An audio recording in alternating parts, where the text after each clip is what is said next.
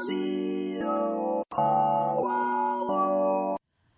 コえいこまゆみの頑張るウーマンこの番組は主婦、母、ウーマンの皆さんに少しでも楽しんでもらい、明日から頑張っていこうと思ってもらえるようなエネルギーになる番組です。皆さん、こんにちは。大川明子です。こんにちは上条えいこですこんにちは高橋まゆみです。さて、この番組も今日で30回目となりました。はい。3月も半ばになりましたね。春はもうそこまで来ております。はい。桜の花もあと少しですね、えー今年の桜はどんな花となり街にそして私たちの心を飾ってくれるのでしょうか。今から楽しみです。桜の花は本当に人の心を安らかにしてくれるものですよね今日もそんな桜の花のようなお便りはいただいておりますでしょうか？はい今週もお便りメールをいただいております。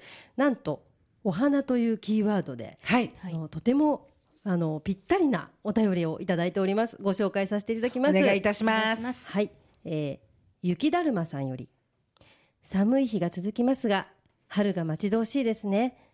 春といえばたくさんのお花が咲きますが皆さんのお好きなお花は何ですか？というお便りです。はい。あっこさんは、そうお好きなお花は？私からでいいですか、はい、私はですねガーベラが好きです。はい、薄いピンクのガーベラが特に好きですね。そうですか。あのガーベラはなんかこう丸い。はい。なんか気持ちをほわーんと穏やかにしてくれる。はい。そして優しい中に強さがあるようなはい。そんな一輪だなうとん。思って私は大好きなお花です。はい。英子さんは？はい。私もガーベラも好きなんですけれども一番好きなのはバラです。バラ。バラです。しかもあの黒バラと呼ばれるバラが大好きなんです。はい。パパメイアンローズという本当にもうビロードのような黒赤というか、まあ、赤の深い色なんですけれども非常にあの芯の強いイメージがあります。あれは多分、はい。記憶に間違いがなければババラの中で一番お値段も高いんですよね。そうですね。比較的、はい。すごい高い。やつですよね。はい。はい、私はですねラベンダーが好きです。香りもいいですしあのお花のお花の時期は短いんですけれども、はい。アロマ効果もありますのでラベンダーが大好きです。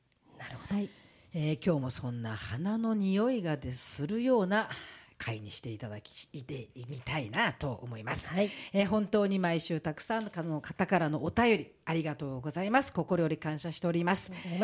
それでは今日もここ松戸ポアロのスタジオよりウーマンの輪が届いていきますように楽しく頑張っていきましょう。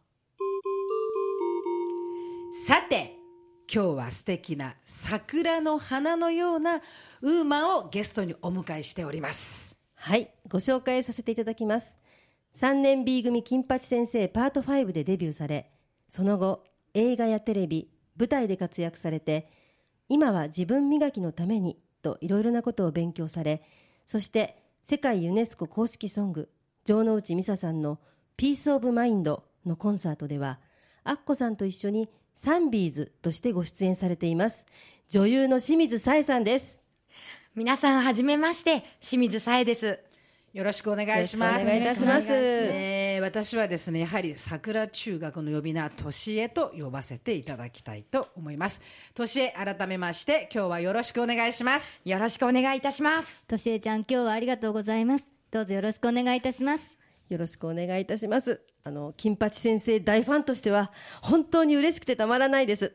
としえさん、今日は松戸までお越しいただきまして、そしてご出演くださいまして、本当にありがとうございます。今日はたくさんお話を聞かせてください。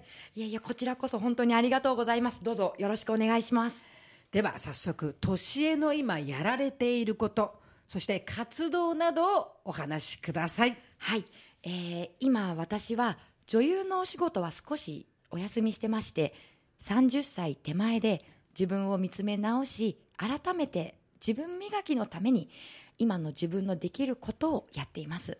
30歳を前に自分を見つめる。自分磨きをするって本当に素晴らしいですねっていうかというよりもすごくすごいことだと思うんですがどんなことをやられているんでしょうか？えーあのまず私は10歳からずっと力いっぱい走り続けてきました、ここからまた40代50代をしっかり自分の足で歩くための自分磨きなんです。自分磨きというとなんか特別なようなことなんですけど私がしているのは例えばもうお家の手伝いだとか家族と一緒に過ごす時間を作ることだったり自分の趣味であるサンキャッチャーというのを作ってみたりもう本当に普通のことができる人になりたいと思ったんです。普通のことですか？はいそうですね。あのーさっきね年恵から走り続けてきた。ってこう話していたようにね。あの本当に年恵は私は15歳あの時。そうですね15歳ですね。の時からこうずっと一緒に付き合っているんですけれども年恵は本当にまさしく走り続けてきましたね、その走り続けてきた人生を走り精一杯力いっぱい走り続けてきた。そんなこう本当に走り続けてきた年恵だからこそ今うんなんていうのかな。見つめることをしようという。これは本当にした人しかできない。素晴らしいことではないかなと思いますね。そうですね。あの私はとしえさんとは昨年10月にアッコさんが松戸で行ってくださった朗読と音楽大五郎とたまちゃんの時に Peace of Mind を披露してくださってそれから何度か城之内さんのコンサートの時などでお会いさせていただいていますが本当に礼儀正しくそして人のことを大切にしてくださる素敵な方だなと思っておりました。明るく元気なあの 3B のとしえちゃんの面影はそのまま。そこに大人の女性としての落ち着きが備わって本当にお姿やお顔はもちろん人として美しい方だなと思ってました本当にそうですね。としえちゃんはいつお会いしてもおしゃれで華やかで礼儀正しくていつも凛とされていて本当に素敵な方だと思います。魅力的な女性だなって思っています。いやいやもう恐れ多いですなんか本当にありがとうございますでもやっぱり礼儀正しいって言われることが私としては一番嬉しいんです。それはあの私が人として一番大切にしてることでもありますので、はい、あの私もそうなんですが、はい。やはりこの私たちこの金八というのは、うん勉強の勉学というよりも、人生の学。礼儀っていうのを一番に私も教えてもらいそして、うん、年上たちと付き合う時もまずは金八というのは 3B は礼儀というそういうところからの人としてのものを教えてもらい教わるのでそれはやはり、うん、彼女を見ていてそう感じますね私も。ああ素晴らしいですね。でアッコさんはとしえさんの10代から走り続けている姿をすべて見てこられているとおっしゃっていましたが、それはどんなお姿なのでしょうか？そうですね、はい、確かに本当に走り続けたという言葉がぴったりだったと思います。あの器用に生きられる子ではなくて、もしかすると不器用。しかしいつも諦めることがなく、うん私も年恵も似てるんですが雑草魂、踏まれても踏まれても踏まれるからこそ強くなる。自分を正す。でこうなんて言うんですかね。年恵をこう見てきてもう付き合いは何年になるかね。もう15の時で今30になったのでもうまったり15年ですね。15年、はい。15年間この関係を通してきているんですけれども、うん、年恵はですねこうそこを行けばぶつかるよって言ってもまずわからない自分が壁に本当にぶつけて はい、時には血だらけになる時もありましたよ。それは体の傷だけじゃないですよ、心の傷。それで自分でこれは痛いんだと分かって、っていう本当に一言で言う走り続ける。でもこの一言の走り続けるというのが普通はできないですね。はい、でも彼女は全く走り続けてきて金八を卒業した後もバイト日々バイト、走り続けて自分を作り続けるという本当に走り続けた子だったと思いますね。本当にそうなんですよ。もうアッコさんがもう今全部言ってくれたなと思うんですけど、そんな私をずっとアッコさんはそばで叱ってくれたり励ましてくれたりずっと全部多分見てくれてました。私が困った時にずっと協力してくれてとか、もう感謝してもしきれないぐらいのもうアッコさんの存在なんですね。すごいです本当にね。だからこう桜中学を卒業しても、はいなおこうしてずっと一緒にいれる人とアッコさん私はなってますね。それは私もですね、でそれがこの年が違うのにはい。出会った時と関係が全く今も変わらないんですねこれが面白いですねはい。本当に信頼関係できてるっていうか、家族みたいなあのそういうなんていうのかな。きっとそれははい。言葉では語れない何か強いものの関係だったような気がします、はい。その撮影期間とかがやっぱり10ヶ月ぐらいこう、まあ、あるわけですけれどもその中で1日たりも1秒たりも手を抜かなかったお互いが、だからきっと今もこうやって深い関係でありますね、であの年恵はですねどんな時も真剣勝負をしてきた子供だと思います。はい。あのー多分この頭でか私もそれも同じことなんですが、考えることができないので、はい。とにかく真剣勝負。普通はい。どっかまあ一家と手を抜くこともできるのに年恵はそれは私もそうなんですが2人ともそうだよね。そうです手を抜けなくて何事でも真剣勝負でぶつかってきた、だからいいこともたくさん笑うけどそれはやっぱり泣いた数もたくさんあるし、泣いた時も真剣勝負に泣いてきた子ですね、あー真剣勝負。なかなか言える言葉ではないので素晴らしいと思います。で桜中学のご関係は番組終わってもずっと変わらない関係でいらっしゃるんですね。うん。そうですね、はい。それはやはりその本当のか学校だと思ってますし、え。自分たちがこう通った学校、はい。で桜中私たちの通った学校人生の学校はい。なんですが、きっとこれは、うん普通の通った学校より人生の学校桜中学の方の思い出の方が強いんじゃないかな、うん。まさしく本当にあの1年もないぐらいのはい。じ時間ですね。10ヶ月足らず。でももう凝縮してその中で育ってきて私はあの桜中学であの 3B で学んだことというのがもう全てですしはい。生涯の大切なものでもありますね。としえさんにとって桜中学で学んだことで一番大きいことは何ですか？えー桜中学で学んだこと。まずは挨拶や礼儀。そして感謝の気持ちなど人としての心を学びました15歳の子供の私に桜中学の大人の人たちが真剣に本気で叱ってくれたり喜んでくれたり泣いてくれたりもしたし諦めないで向き合ってくれたということが一番大きかったですね。あと 3B の授業の中で先生が私たち 3B に「人間最後は魂ですよ」というセリフがあるんですけどはい。私は実はこの言葉が今生きていく中での核になってます。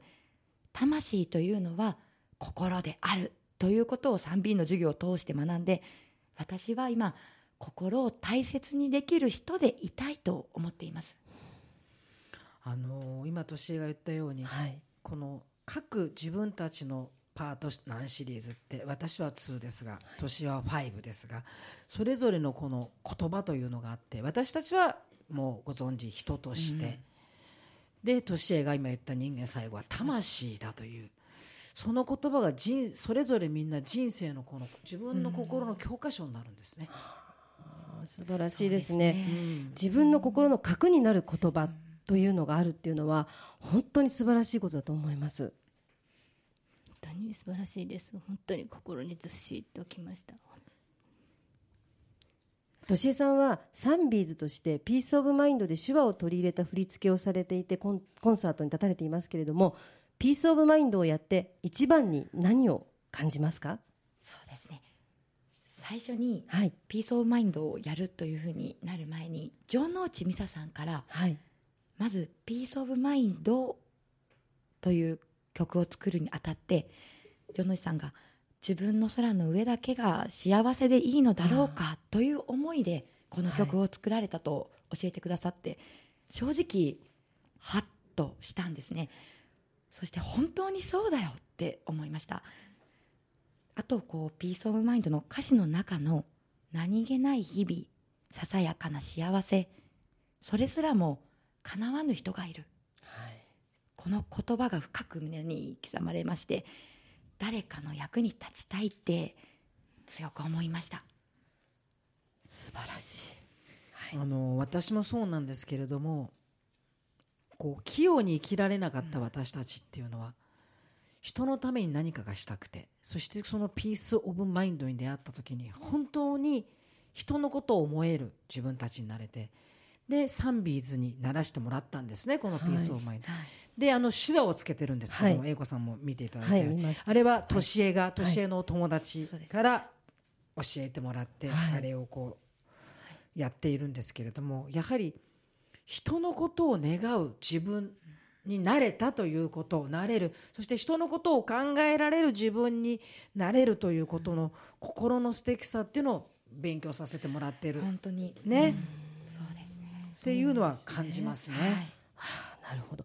で被災地へ行かれたりしたともお聞きしたんですけれども。はい、はい。あのただ特別に何か活動してるとかそういう大きいことではないんですね。あの震災から1年後の4月ですね。はい。もう自分の目で心で感じることがまず一番に大切だと思って被災地に行きました。はい。それもやはりピース・オブ・マインドでのサンビーズの活動がいつも胸にあって自分のいる空の上というのはいつも変わらないけど被災地の空は違うんだって思ってちゃんと感じなきゃいけないんだって思っていきました。実際はあの報道されている部分や聞いたりしたことよりもまだまだ悲しいこととかがあったり逆にもっと先へと進んでいる部分もあったりとかそういうことを知ることができました。そこで私はやはり私に何ができ何私にできることは何かって思った時仕事柄伝えるということをしようと思いました。それからは被災地にいる友達から被災地の情報を聞いてその情報をこっちにいる私の友達や周りの人たちに伝えることを今もしています。うん素晴らしいなと思いますね。我が後輩ですけれどもやはりその活動っていろんな活動があると思うんですね。自分に合った自分にできる活動、やはり年恵っていうのは人との交流を持つのがとてもうまい子なのでね。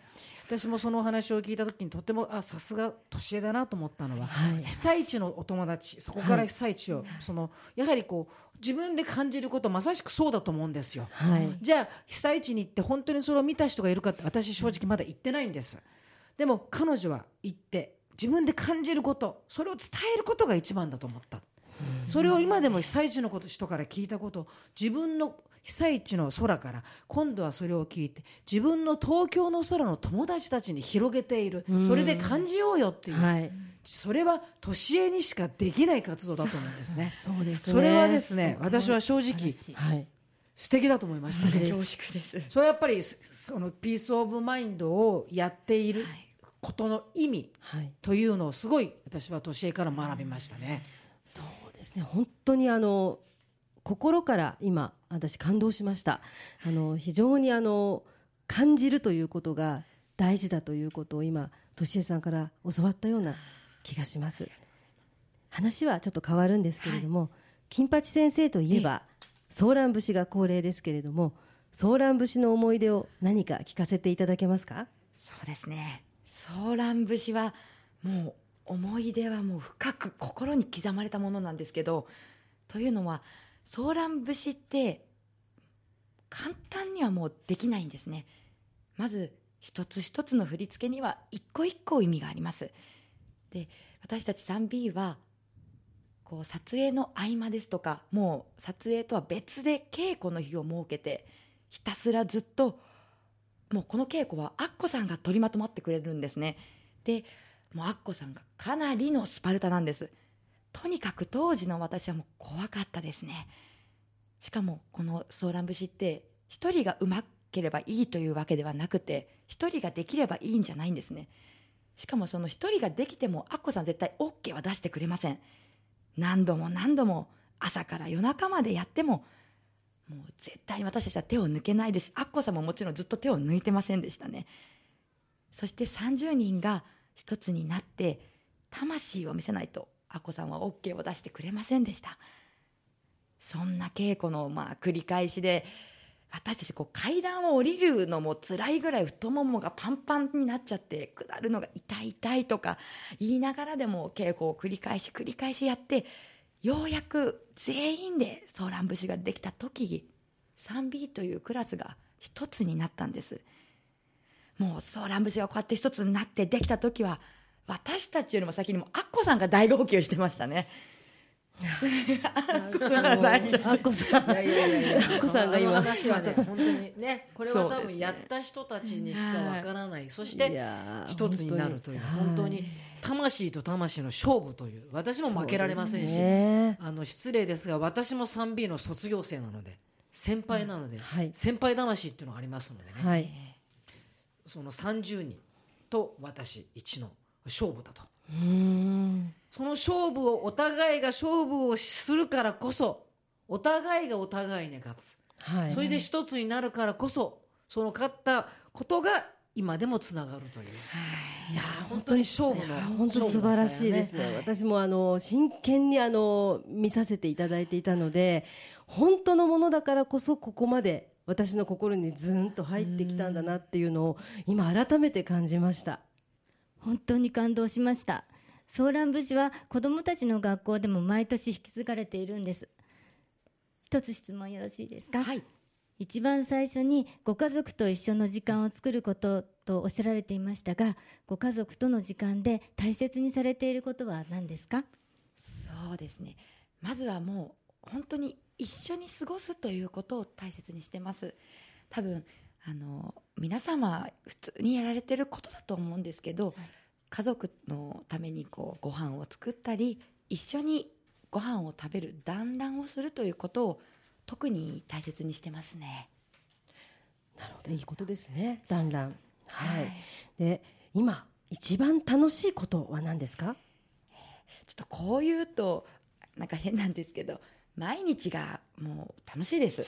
おお素晴らしいですね。あとはあの月に1回はい。アッコさんをはじめ、金八先生のプロデューサーの方とか、はい。音楽の方とかあと 3B の先輩でしたり後輩、まあ、上は70下は20代と幅広いこう、はい。世代で、まあ、大人とのこう会話ができることがやはり今一番楽しかったりその中でもこうたわいのない話をしてもうケラケラ笑い合ったりするというこの月に1回の会食事会が楽しいですね。素敵ですね。そうなんです。あのそのね食事会というのがこうあって、はい。まあ、一番プロ、まあ、70、まあ、80手前になるわけですけど、で、うん、たわいも本当に今年がたわいもない。はい。何もないんですよ。だけどとにかく月に1回集まって。はい。なんていうのかねそそれぞれの成長を確かめる。素敵ですしねっかり生きてるかを確かめ合う。はい。そしてまた明日から頑張っていこうという。そういう会なんですがこれがまた楽しい。ああいいですね。楽しそうです。だよね。本当にそうですね。はい。そのねうんなんていうのかな。その中にはこうプロデューサー先輩後輩を超えるんですけれども、そしてそこの時にうーんなんていうの？今まで話せなかったこと。はい。それは私もそうですけど年恵もそうですがこう言えなかったこととか。そういうこととかもこう名乗り上げたりとかするね、そうですね。あそうあの時こういうことしてました。すいませんでした。とかっていう、えーそういうようなことをしますね。ああ素敵ですね。でアッコさんととしえさんは同じ席だったんですよね。さすがエコさん。そうです。同じ席でしたね、そうなんですよ。もうしかも私やっぱ分からなかったんですね。世代的にパート2って実はやる前は見てなかったんですね。あそうですね。ではい。まあ撮影が入ってから少し経ってスタッフの人にこう「年恵は第二のアッコだな」って言われたことがありますね。あのーあの席はですね、はい。とても複雑というか両面右も左も前も後ろもその回の主役そうなんですよ。いるわけです私の場合は悟沖田がいて一平はじめがいて優子がいてですね。年恵はもう目の前が健次郎。っていうのがあるわけですよ。であのポジションはですね、はい。どこにいてもとにかく映るし、はい。そうですね。そうでですセリフがないところでも何かを言わなきゃいけない。で後にこの間の食事会でうちのプロデューサーに聞いたんですけれども、はいどうしてあの席に私と年恵があった時にあの席をガヤ席というって言うんですね、はい。だけガヤがうまい。はい。何でもすぐ反応ができる。うーん。ガヤ席と言っはい。てとても大事で、まずクラスを決めるときにガヤ席を決める。そしてガヤ席がうまいガヤ席取ったときにそのチームが一つになるんだって時に2人で乾杯をしたよね。乾杯しましたねあれはもう 本当に。よくここまで頑張りました う。う。わーすごい。あそうなんですか。それを卒業した何十年後に聞くというそういう会にもなるわけそうですね。それは感慨深いものがありますね。そしてそのやはりこの金八というのは私初めてね年でこの番組でもあまり金八の話をしないんです。それはなぜかというとやっぱり本当の話なのでしたくないというのがあってあのガヤ席ということをこの間うちのプロデューサーに言われた時にあのガヤ席を目指せまあ目指して生きてきたからこそ今があるという。ああ素敵ですね、なんかそんなようなね年へねそうですそうです。感じがこうしますね。あそうですか。深いですね。としえさんが今一番感じていることは何ですか？そうですね。あのーやはり30を手前ではい。自分を見直した時にとにかく私はがむしゃらで走り続けててその時のそのことしか見えてなかったんですけど今こう家族との時間とか被災地に行ったとかもう Peace of Mind をやらせていただいたりして本当に普通ということが一番難しくて一番大切なんだって分かりました。でそしてこの振り返って見つめ直した時に私はアッコさんをはじめたくさんの人たちに助けられて支えられてきたからこそ今の自分があるんだって本当にそのことに気づいた時感謝の気持ちで心が溢れてしまいましたね。もう改めて桜中学が母校であるということを誇りに思いました。本当に今まで私と出会って携わってくれた人に今一番感謝してます。本当にあの今のねはい年を見ることそして今でもこう付き合っていることそして今日この「頑張るウーマン」でウーマンのゲストとして年を迎えられてはい。こういう話を初めてこう真剣にするんですけれども私が衝撃正直感激しますね。あの彼女の生きてきた生き方。はい。そしてこう雑草のように生きてきてその波乱万丈に生きてきた生き方。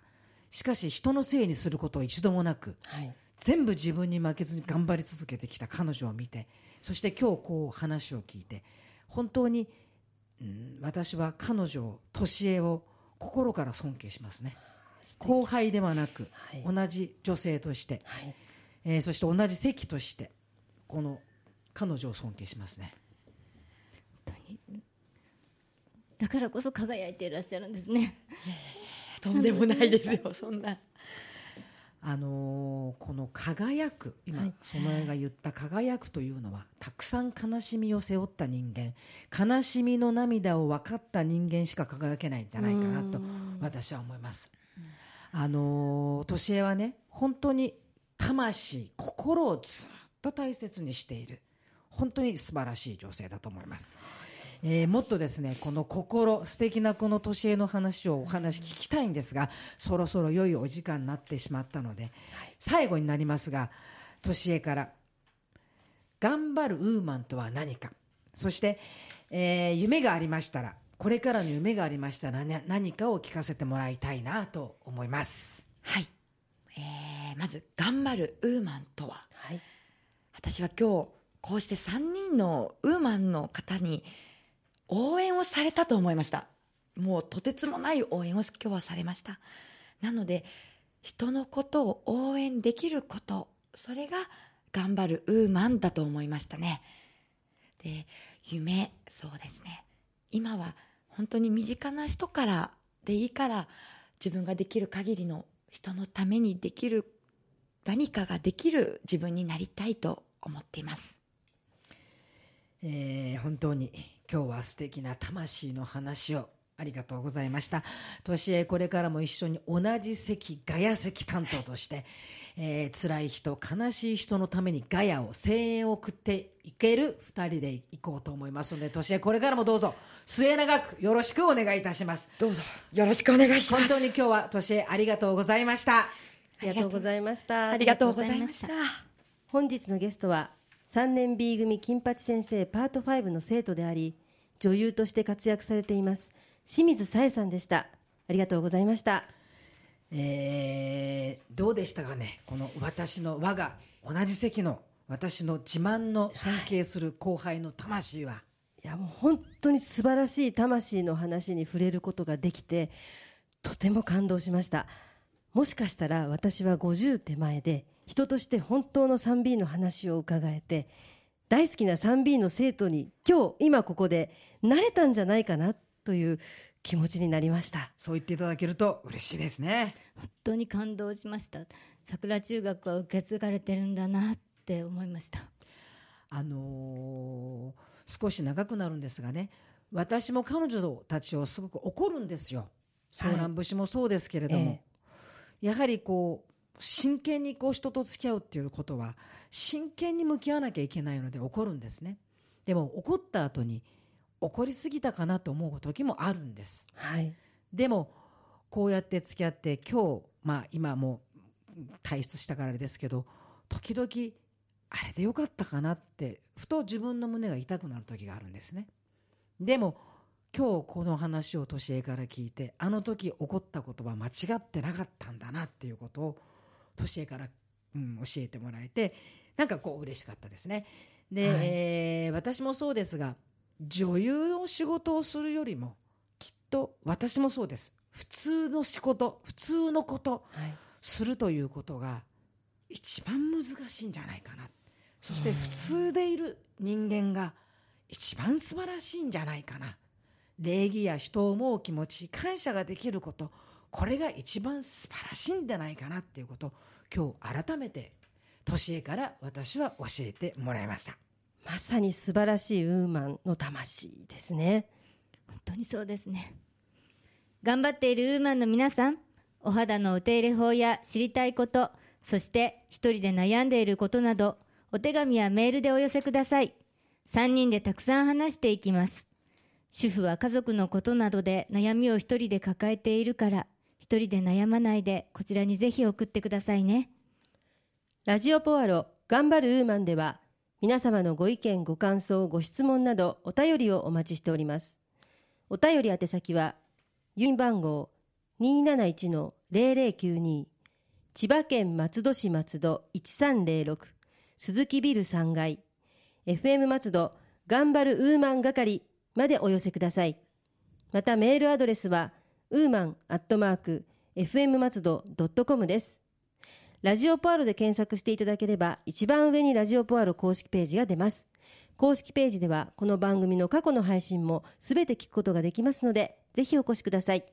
Facebook ページもあります。ぜひ皆さんいいね押してくださいね。Facebook 以外にもミクシーページ Twitter などもありますのでぜひぜひご意見をお寄せください。